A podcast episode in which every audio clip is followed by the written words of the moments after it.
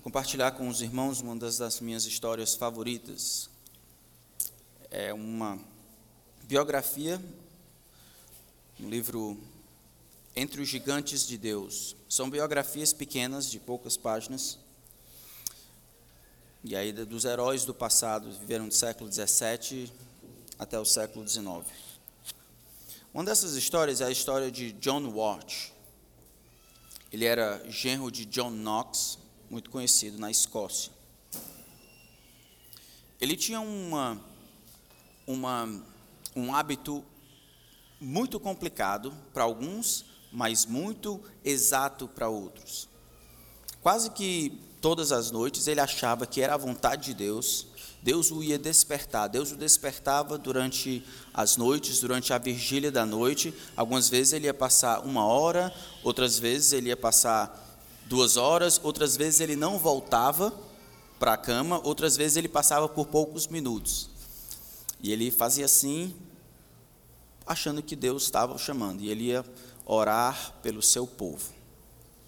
Então, vez por outra, ele ia levantar de madrugada, e ao invés de tentar voltar a dormir, ele ia entender: Deus está me chamando para ter uma comunhão com Ele, e eu vou interceder em favor do meu povo. Isso deu muitos problemas, problemas principalmente com a esposa dele. A esposa dele ia escrever muitas cartas para a mãe dela, dizendo como é que ela, perguntando como é que ela podia fazer, o que, que ela podia fazer para acabar com esse hábito terrível que ela achava. Pastores da época, na verdade, diziam que esse tipo de atitude nada mais era do que falta de confiança na soberania de Deus, na provisão do Senhor cuidando do seu povo. A resposta, no entanto, de John Watch para para aqueles que o interpelavam era simples. Ele dizia: Eu tenho mais de três mil almas, as quais eu amo. E eu sei que eu prestarei contas por elas diante de Jesus. E eu agora não sei como elas estão. Ele revela um coração de pastor aqui. Eu preciso confessar de antemão de que tantas vezes, quando eu acordo de madrugada, eu não tenho o rosto de vocês na minha mente. E para coisas dessa natureza, sempre outras pessoas vão tentar julgar por aquilo que eles acham que é certo. Esposa e outro vai se tornar incompreensível. Aqui é um homem que entende que não consegue dar conta de todas as coisas. Quem é suficiente para essas coisas? E compreendendo a sua própria limitação, a coisa que ele poderia fazer de mais benéfico para o seu povo era interceder diante de Deus em favor do seu povo, para que Deus os ajudasse, cuidasse, protegesse naquele momento quando ele nem sabia como eles estavam. Isso é o coração de um pastor.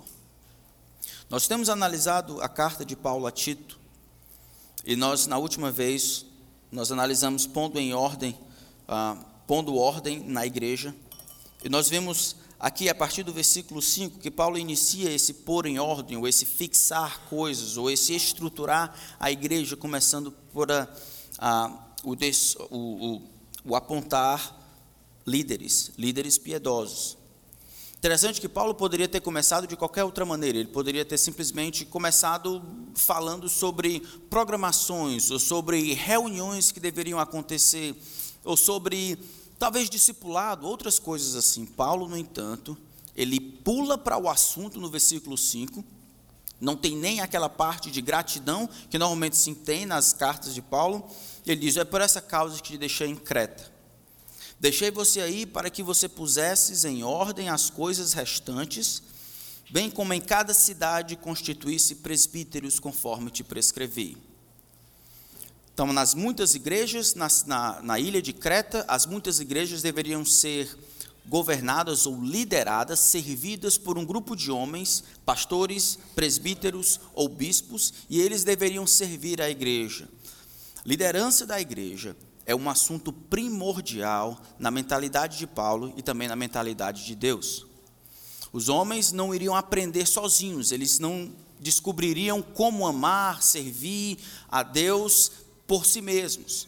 Então é necessário que Paulo, depois de plantar aquela igreja, ele instrui Tito para que ele pusesse essas coisas em ordem. Parte de pôr as coisas em ordem era instituir presbíteros, líderes que pudessem exortar, estimular, proteger, amar, orar, cuidar, modelar, exemplificar a maneira como um servo de Deus deve de fato proceder.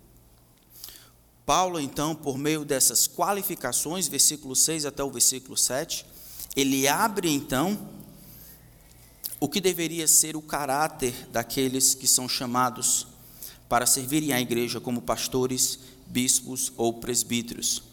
Nós vimos então que se nós queremos de alguma forma participar do plano diretor da igreja, nós devemos abraçar ou afirmar pastores, a função de pastores na igreja, mas devemos ficar sempre com os olhos atentos sobre a qualificação. Se os homens, eles simplesmente querem ser pastores por causa dos benefícios que alguns acham que têm, ou por causa do prestígio, ou por causa de orgulho, ou por causa de ganho pessoal, ou por causa de qualquer outra coisa que não seja servir a Deus, servindo a igreja, esse tal não pode ser pastor.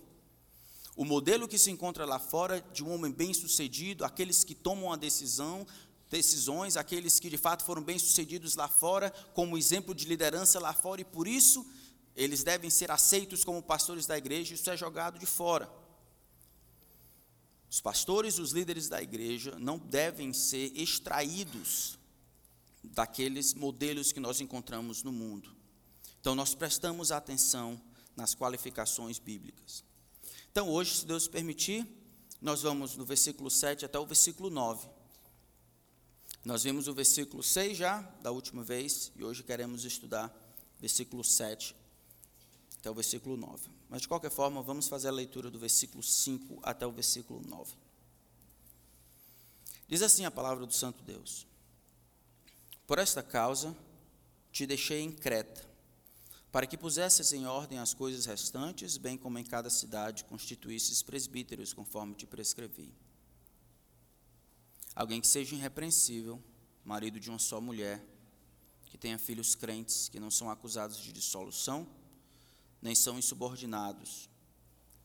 Porque é indispensável que o bispo seja irrepreensível como despenseiro de Deus, não arrogante, não irracível, não dado ao vinho, nem violento, nem cobiçoso de torpe ganância.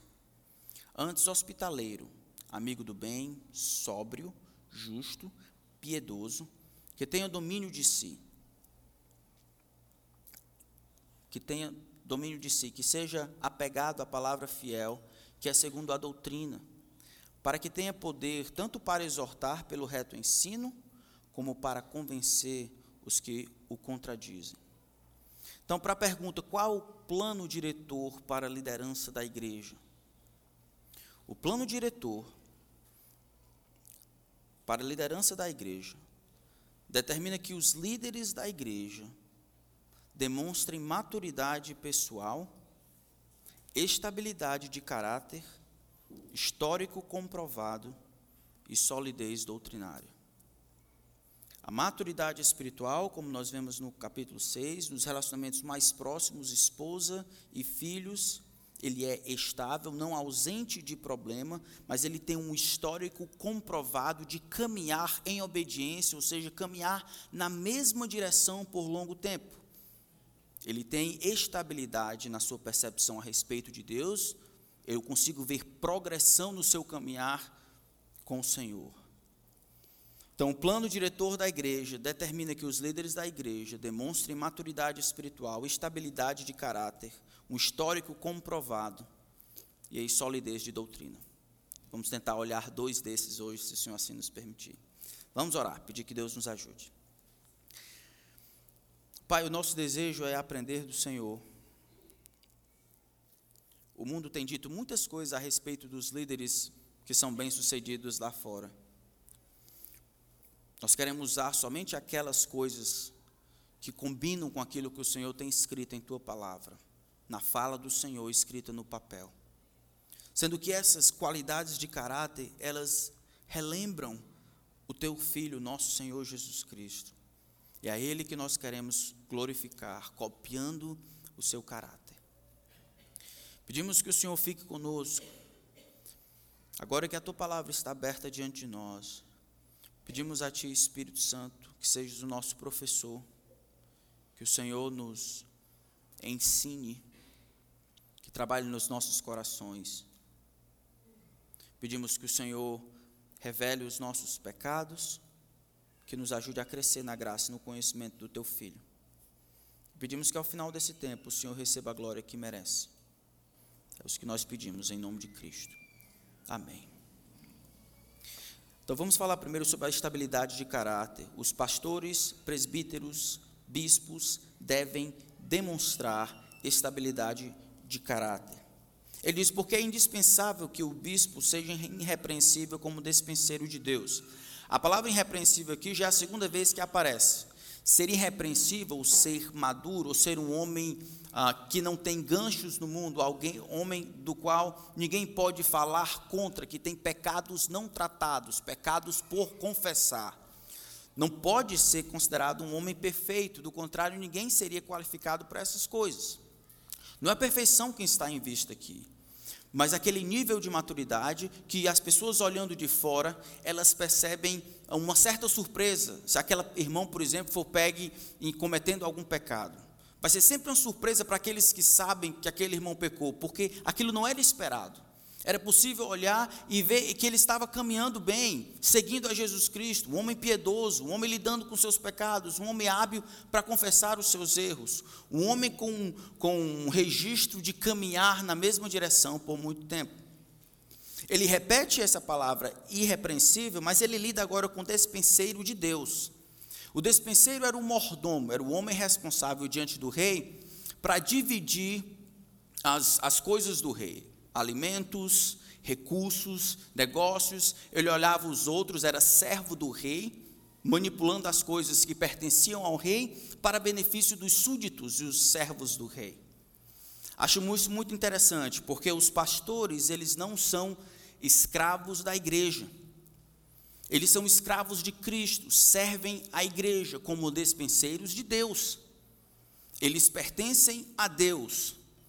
Aqueles que vivem com temor dos homens, tentando por todas as formas agradar as suas ovelhas, estão indo contra a descrição da Bíblia. Os pastores pertencem a Deus. Hebreus capítulo 13, eles prestam e vão prestar contas a Deus para benefício do povo, na maneira como trataram, como cuidaram, como amaram.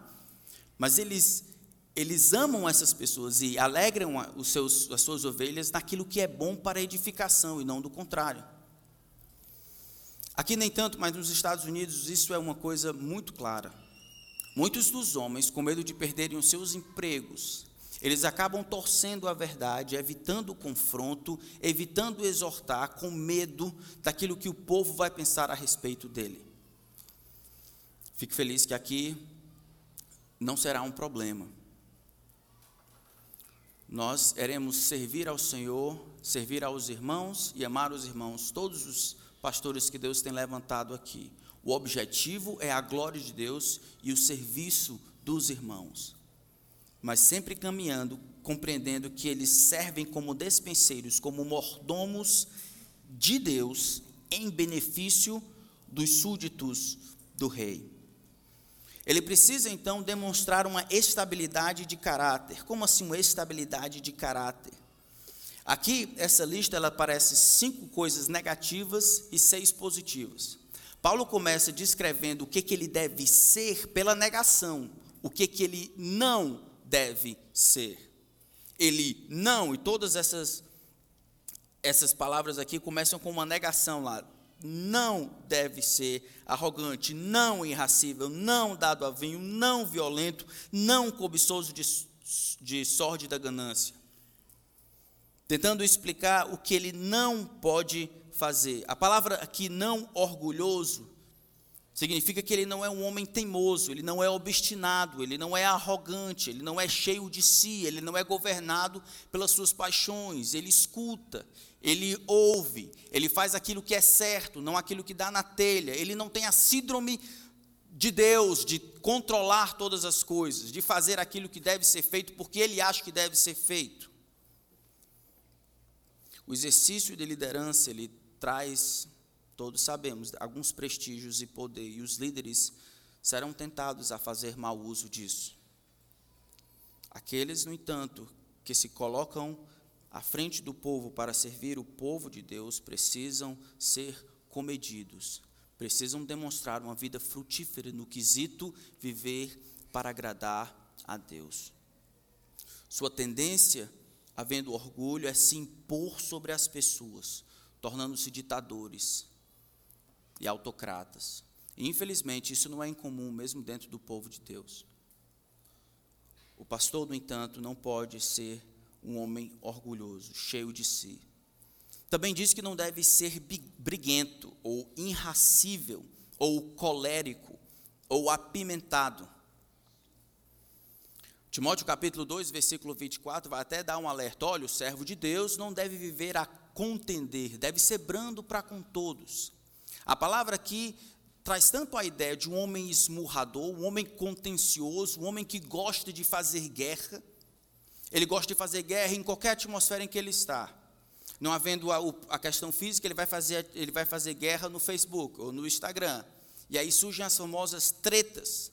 Nesse caso aqui, ele não é treteiro, em linguagem moderna. Ele não faz confusão pelo simples fato de fazer confusão. Esse não é o ponto. Ele, como servo de Deus, ele vai atacar o erro.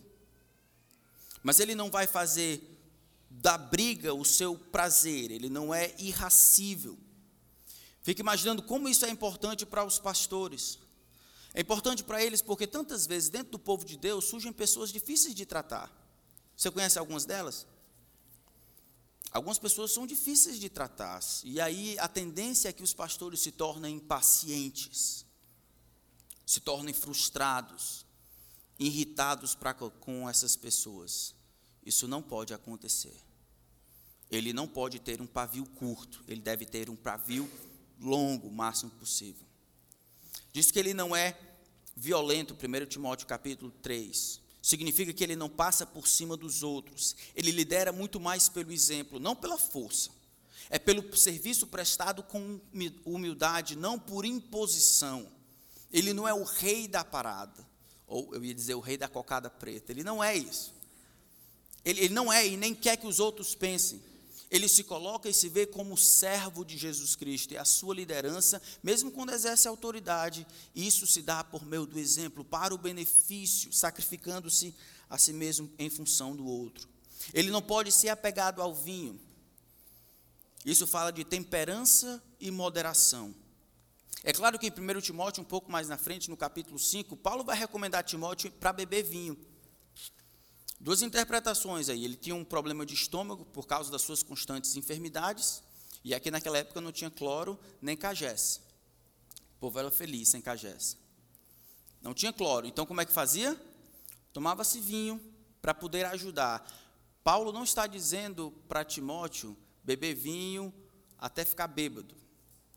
Paulo está usando o vinho como uma forma de medicina muito comum naquela época. Aí você pode perguntar, pastor, beber vinho é pecado? Pela Escritura eu não posso dizer que seja. Ficar bêbado é sempre pecado. Para os pastores, no entanto, aqui é uma das coisas em que os pastores, os presbíteros, os líderes, eles vão fazer um uso da sua liberdade voluntariamente para evitar qualquer escândalo que isso possa causar. Eles se protegem de qualquer má reputação, de qualquer aparência do mal. Do, a sua reputação para aqueles que estão do lado de fora precisa ser ilibada, precisa ser protegida. Ele não pode ser apegado ao vinho, ele não pode se demorar no vinho, ele não pode se permitir ser controlado pelo vinho, ele não pode ou por qualquer outra qualquer outra bebida ou toxina ou qualquer outra coisa. Por último, diz que ele não pode ser ávido por lucro desonesto. Ele não está proibindo uma prática desonesta. Ele está muito mais atacando o coração daquele que se propõe a liderar o povo. Ele não pode ser cobiçoso. Ele tem que ter domínio de si, ele não pode ser hábito, ávido por lucros desonestos, ele não pode servir ao povo tentando ou esperando ganhar em cima do que o povo. Ele se apresenta como aquele que quer dar e oferecer muito mais do que aquele que quer ganhar e receber em troca. Para que os irmãos entendam, o modelo bíblico é que aqueles que servem no ministério que eles sejam sustentados do ministério. Por exemplo, Lucas capítulo 8. Vamos olhar lá, Lucas capítulo 8. Lucas capítulo 8, nós vemos o Senhor Jesus Cristo servindo.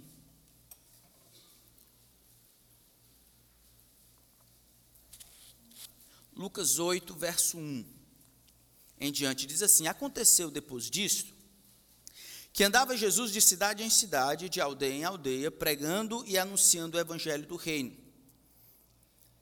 E os doze iam com ele. E também algumas mulheres que haviam sido curadas de espíritos malignos e de enfermidades. Maria, chamada Madalena, da qual saíram sete demônios, e Joana, mulher de Cusa, procurador de Herodes, e Susanas, e Susana e muitas outras, as quais lhe prestavam assistência com seus bens. O próprio Senhor Jesus Cristo fez uso do recurso e da generosidade dos outros para que desempenhasse o serviço, o trabalho, o ministério de proclamação do Evangelho. Os pastores normalmente devem ser sustentados por suas igrejas, porque o tempo que ele dedica ao ministério tantas vezes não confere a ele a possibilidade de prover para si mesmo e para sua esposa e para sua família. E esse é o modelo natural. Não somente o Senhor Jesus Cristo fez uso dos recursos por meio das mulheres no exercício do seu ministério, mas 1 Coríntios capítulo 9, Paulo vai reafirmar esse princípio, colocando-o como eterno. 1 Coríntios capítulo 9.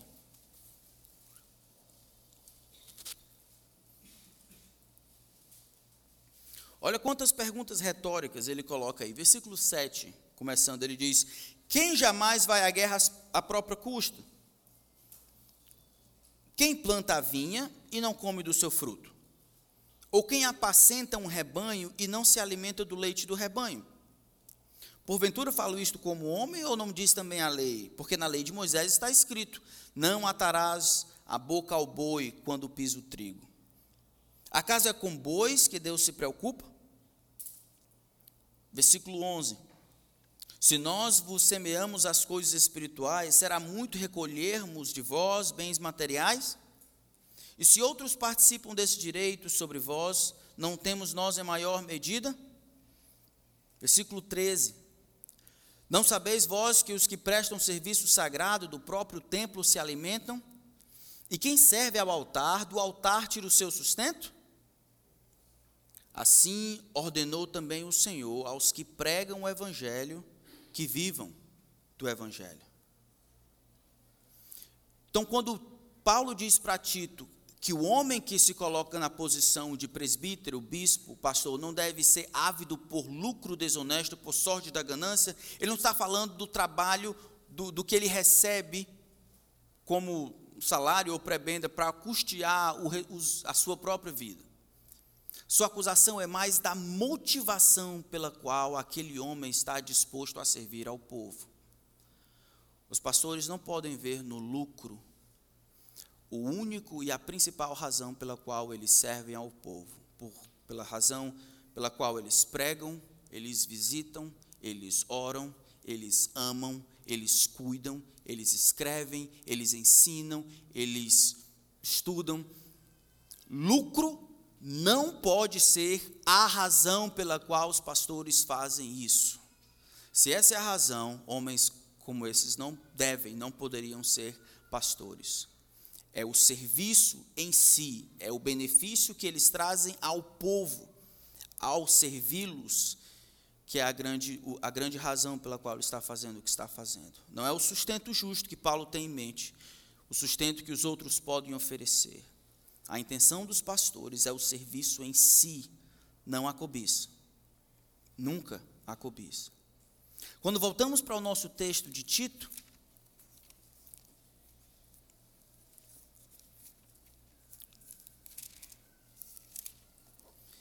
depois dessas coisas que ele não pode ser, só pensando aqui por cima, parece que todas essas coisas, ou pelo menos a maioria delas, nada mais são do que coisas boas que foram pervertidas por causa do pecado.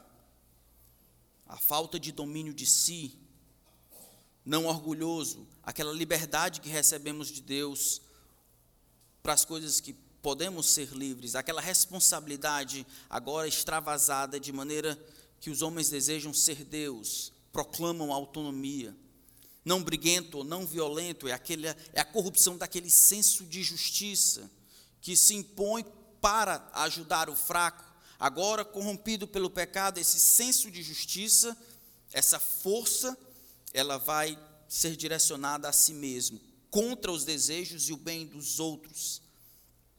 Não ávido por ganhos desonestos, a nobreza do sustento, ela muda, ela é pervertida pelo trabalho, pelo lucro que o trabalho então pode dar. Todas essas coisas deveriam, no lugar, debaixo de Cristo, deveriam ser bênçãos, deveriam ser bem utilizadas. Paulo está dizendo: esses homens não podem ser assim. E fazendo isso, o que, ele, o que Paulo está tentando dizer é que Tito deve procurar homens que de fato foram regenerados pela, salvação, pela graça de Cristo. Homens que mostraram, que mostram evidência de transformação, de novo nascimento. A ilha de Creta, ela era conhecida por terem pessoas de sucesso lá, líderes importantes lá, alguns poetas conhecidos por toda a Ásia Menor.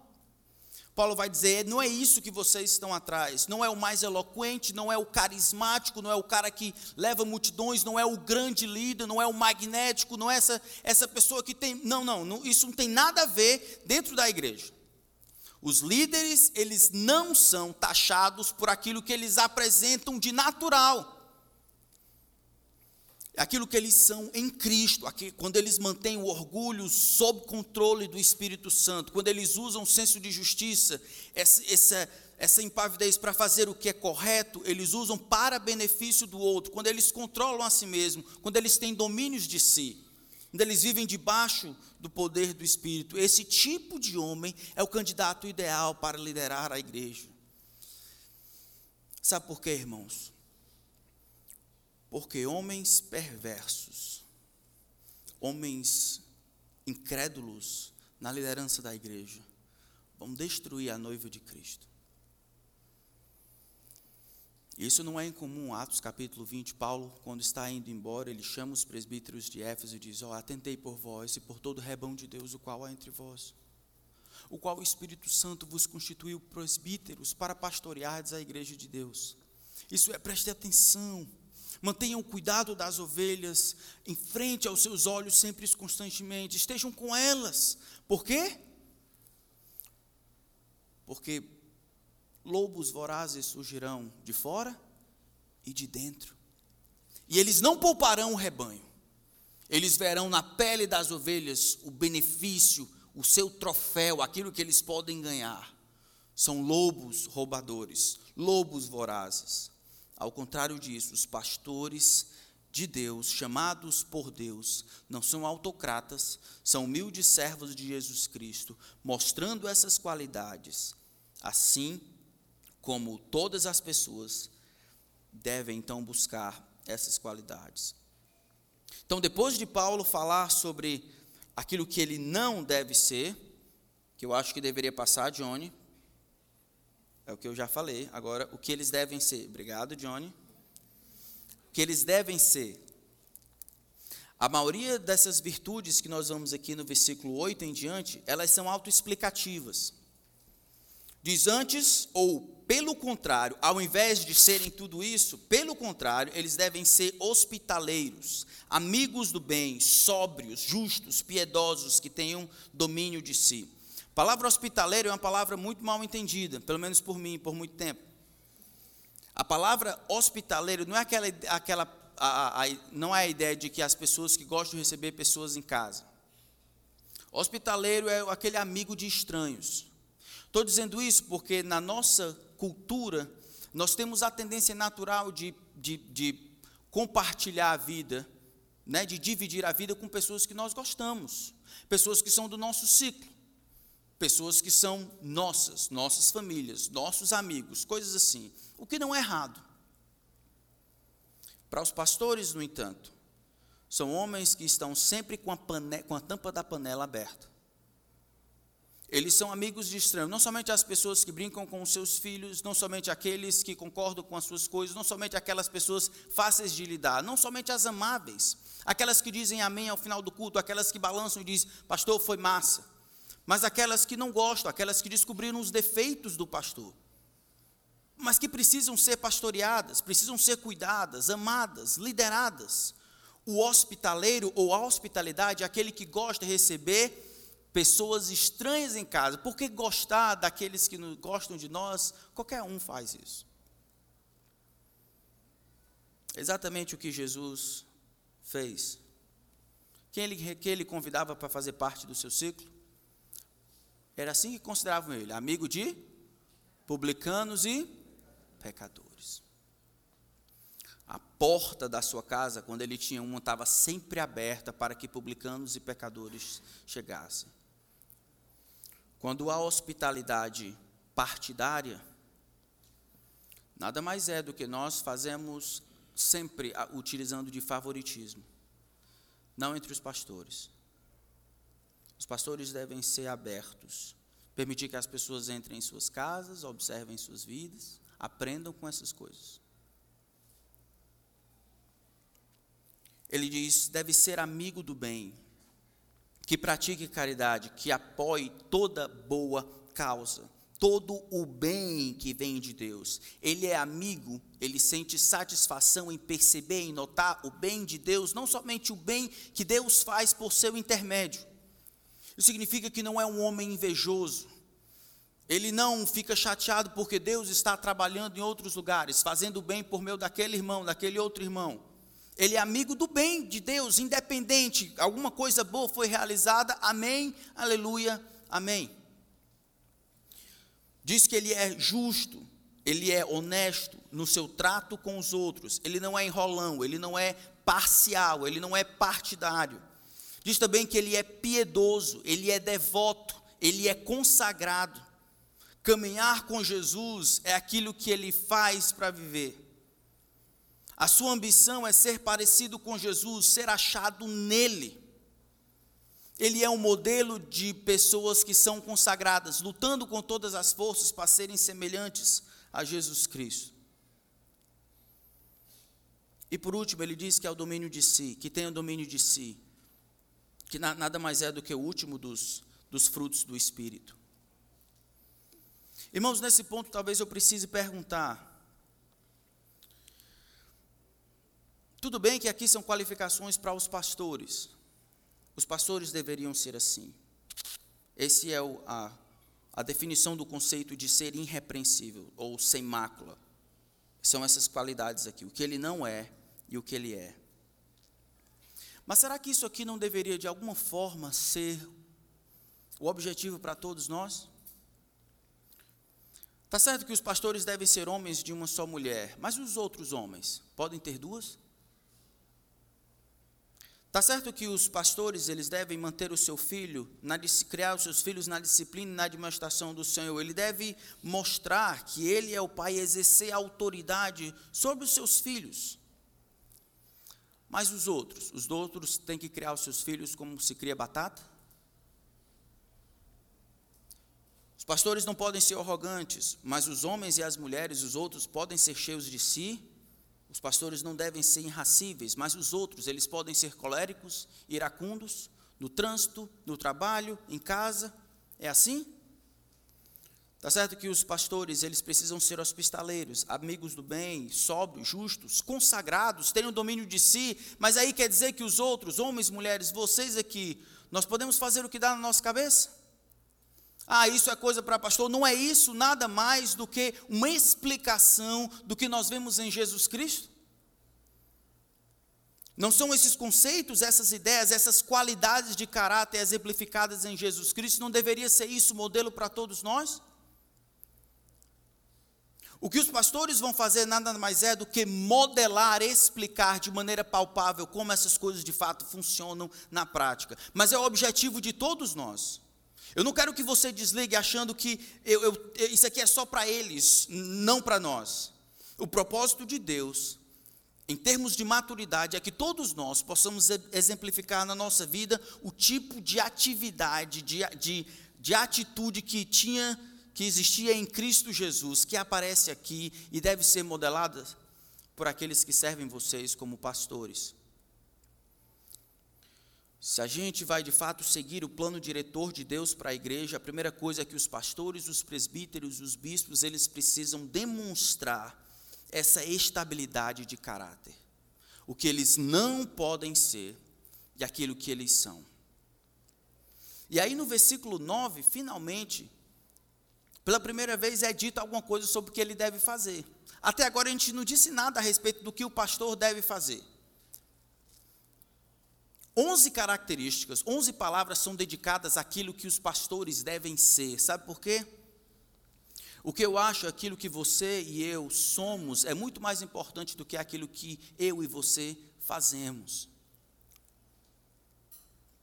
Não é o que nós fazemos como pastores que nos dá o título de pastor deveria ser o que nós somos. É por isso que mais na frente, em 1 Timóteo capítulo 4, ele vai dizer, Paulo, tem cuidado de ti mesmo e da doutrina. Mas ele começa com tem cuidado de ti mesmo. Porque são os nossos corações, os nossos desejos, a nossa atitude para com o outro, o nosso amor por Deus, o nosso desejo de sermos consagrados, muito mais importante do que a eloquência, do que aquilo que nós fazemos, muito embora os dois sejam importantes. Mas o que nós somos deve vir antes do que nós fazemos. E isso não só vale para pastor, não. Eu, eu não sei como foi a sua semana, mas Deus viu.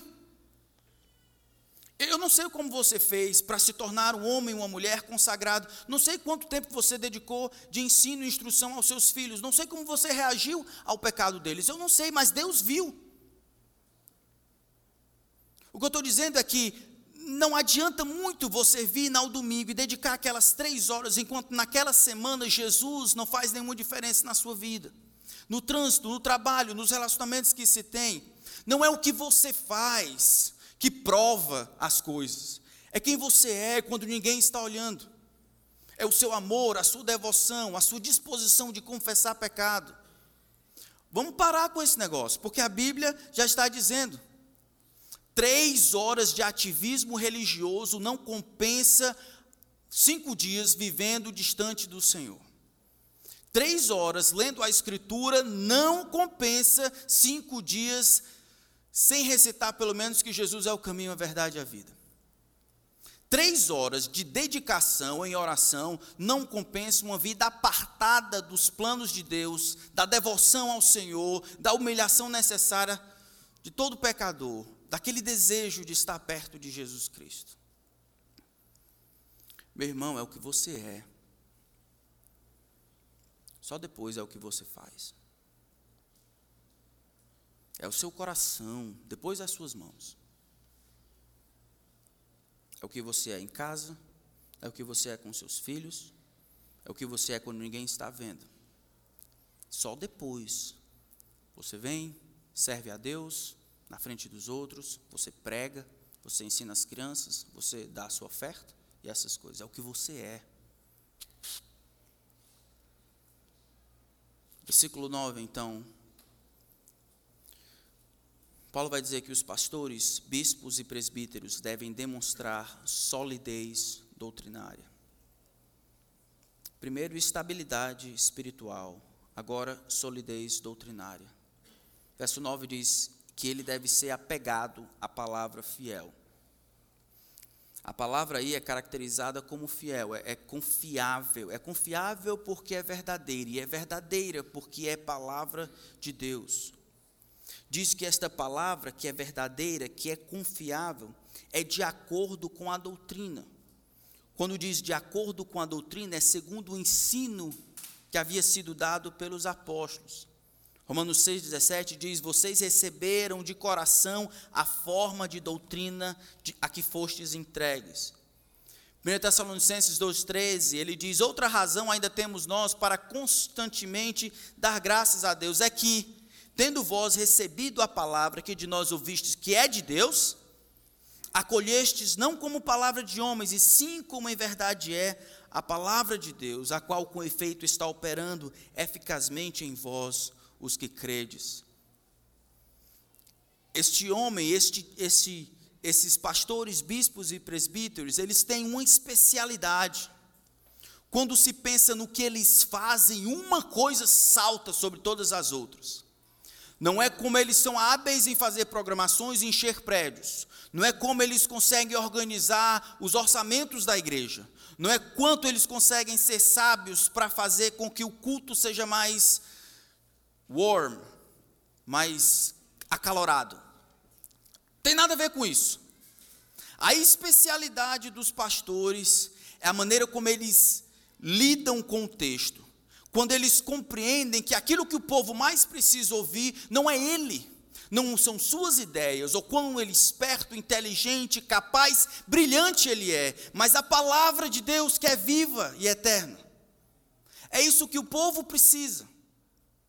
E como é isso que o povo precisa, esse homem, esses homens vão se dedicar a compreender, a estudar, a interpretar e a dar ao povo a fala de Deus escrita no papel. Ele deve ser apegado à palavra fiel, que está de acordo com o ensino que foi dado aos apóstolos. Não é uma coisa nova da pós-modernidade, é uma coisa antiga, a coisa que está ligada com o ensino, do, a tradição dos apóstolos, a palavra de Deus dada de Gênesis a Apocalipse. É isso que os pastores vão dar para o povo. Não ideias próprias, não modinhas, não outras coisas, não programações, a pura e perfeita palavra de Deus. Por que, que deve ser assim? Por que, que essa deve ser a especialidade de todo pastor? Por que, que os pastores devem ser reconhecidos como homens da palavra? Por que, que nas conversas, muito mais do que as suas opiniões, eles conhecem a palavra para ajudar? Existe um propósito deles serem apegados a essa palavra fiel, que é segundo a doutrina. Olha o final do versículo 9. Ele deve se apegar a esta palavra, ser o melhor que pode ser em termos de conhecimento e aplicação da palavra, de modo que ele tenha poder ou capacidade para fazer duas coisas: o quê? Exortar pelo reto ensino e convencer os que o contradizem. Ele estuda o livro santo o máximo que pode, com um propósito claro diante dele: instruir aqueles que lhe foram confiados, proteger aqueles que lhes foram confiados, daqueles que o contradizem. É para vocês, irmãos, que os pastores estudam.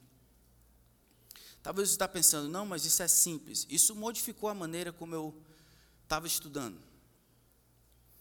Então, quando eu fui estudar e fazer o meu PhD, eu me deparei, eu pensava que sabia. Inglês e as outras línguas são necessárias, eu pensava. E eu me deparei com, com uma dificuldade gigantesca. Mais do que eu poderia imaginar. Eu fui grandemente desafiado. E eu tive, eu tive dificuldade para continuar. Não por fora, minhas notas eram boas, mas por dentro, rapaz, para que tanto? Por que, por que tudo isso? E aí um dia, quase que de passagem, o nosso professor, que também era pastor, disse, olha, essa deve ser a razão pela qual nós estudamos. Estudamos e fazemos até PHDs como um ato de amor. Aí eu disse: Amor a quem? Não, não tem, não tem amor nenhum aqui. Ele diz: Um ato de amor a Deus, porque Deus é digno do melhor que eu possa dar. E é um ato de amor ao povo, porque é por causa deles que nós estamos estudando. Não é exatamente isso que ele está dizendo aqui? Ele deve se apegar à palavra fiel, ele deve conhecer, ele deve se agarrar, ele deve ser um especialista na palavra fiel que está de acordo com a tradição dos apóstolos. Para quê? então ele pode dizer: Olha, eu tenho um doutorado, ou ele pode dizer: Rapaz, eu sei disso e isso, ou ele pode, sei lá, florear a respeito dos seus títulos, ou ele pode, não sei. O fato é que, mesmo que haja benefício próprio, o final é Aqui, havendo instrução, o objetivo é para que eu ajude, beneficie o meu povo. Tanto instrua, exorte pelo reto ensino, isso é, tenha certeza do que Deus diz, com a interpretação correta e dê ao meu povo o que ele precisa, a fala de Deus, quanto eu possa contradizer, exortar, acabar, proteger o meu povo daqueles que estão ensinando mentiras. Irmãos, e, e nós e as ovelhas precisam entender.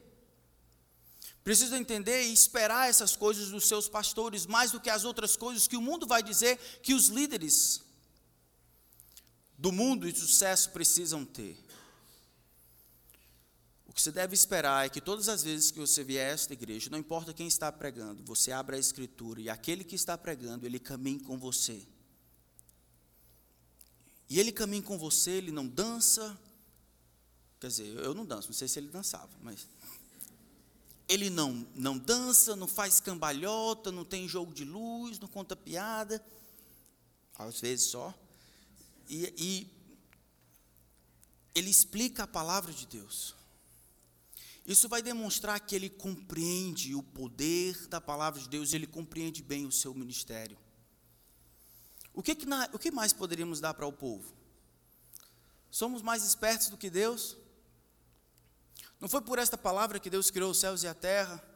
E disse Deus: haja luz e houve luz. Foi esta palavra que Deus diz a Moisés: oh, esta palavra não será para vós outros uma coisa vã, ela será a vossa vida, é por meio dela que vocês vão prolongar os dias de você na terra que o Senhor teu Deus te dá. Foi pelo uso da palavra que Jesus pôde resistir às tentações. Assim está escrito: não tentarás o Senhor teu Deus, está escrito. Ao Senhor teu Deus adorarás, somente a Ele darás culto.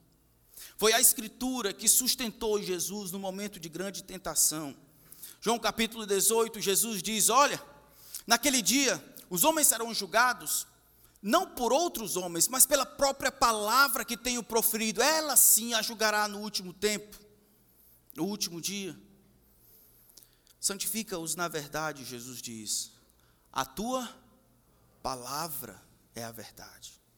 É a palavra do Senhor que é mais cortante do que qualquer espada de dois gumes e penetra ao ponto de dividir alma e espírito, juntas e medulas, e é apta para discernir pensamentos e propósitos do coração. É a palavra de Deus que foi inspirada por Deus e por isso é útil para o ensino, para a correção, para a educação na justiça, para que todo mundo, homens, mulheres, pais, avós, todo mundo, seja perfeito e perfeitamente habilitado para toda boa obra. É a palavra de Deus que transforma as vidas.